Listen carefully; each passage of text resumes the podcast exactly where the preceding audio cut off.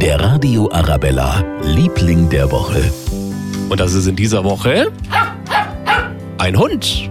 Der ist zwar erst ein Jahr alt, aber trotzdem schon die, hat trotzdem schon die Ehrenplakette des Deutschen Schäferhundverbandes bekommen. Er ist nämlich Drogenspürhund am Münchner Flughafen und ein ziemlich guter noch dazu.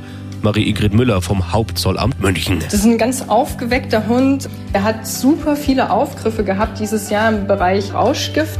Das bedeutet, dass er Koffer abschnuppert, irgendwelche Drogen, Kokain beispielsweise oder Marihuana. Und wenn er dann ein Erfolgserlebnis hat, dann freut er sich wie ein kleines Kind. Das ist total bezaubernd anzusehen und er wird auch immer motiviert und auch gepusht von seinem Frauchen. Ein richtig toller Hund also und der ist Der Radio Arabella, Liebling der Woche.